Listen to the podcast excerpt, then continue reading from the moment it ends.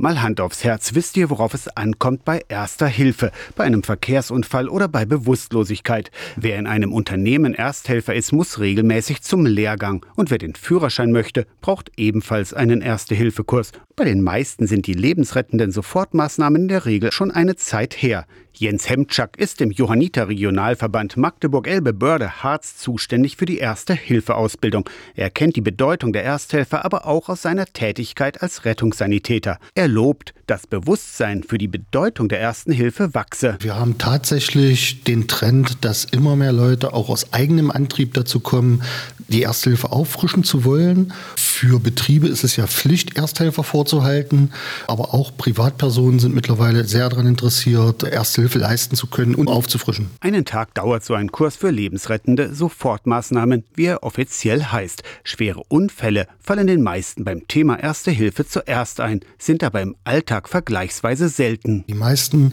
Notfälle haben eigentlich eher internistischen Hintergrund. Das heißt also Herzinfarkt, Schlaganfall, Kreislaufdysregulation. Und das kann uns jeden Tag passieren, dass wir da eben halt helfen müssen. Der größte Fehler, den man bei einem Notfall machen kann, ist, nichts zu machen. Nicht weggucken. Als nächstes natürlich Rettungsmittel ranholen. Das heißt also vernünftig wissen, wie man die 112 wählt.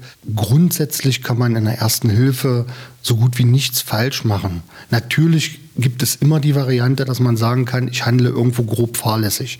Aber das setze ich ja bei keinem Ersthelfer voraus. Ich gehe dahin, um zu helfen. Sagt Jens Hemczak, Ausbildungsleiter für Erste Hilfe bei den Johannitern. Die Johanniter bieten übrigens auch spezielle Kurse für Erste Hilfe bei Kindern oder für Tiere an.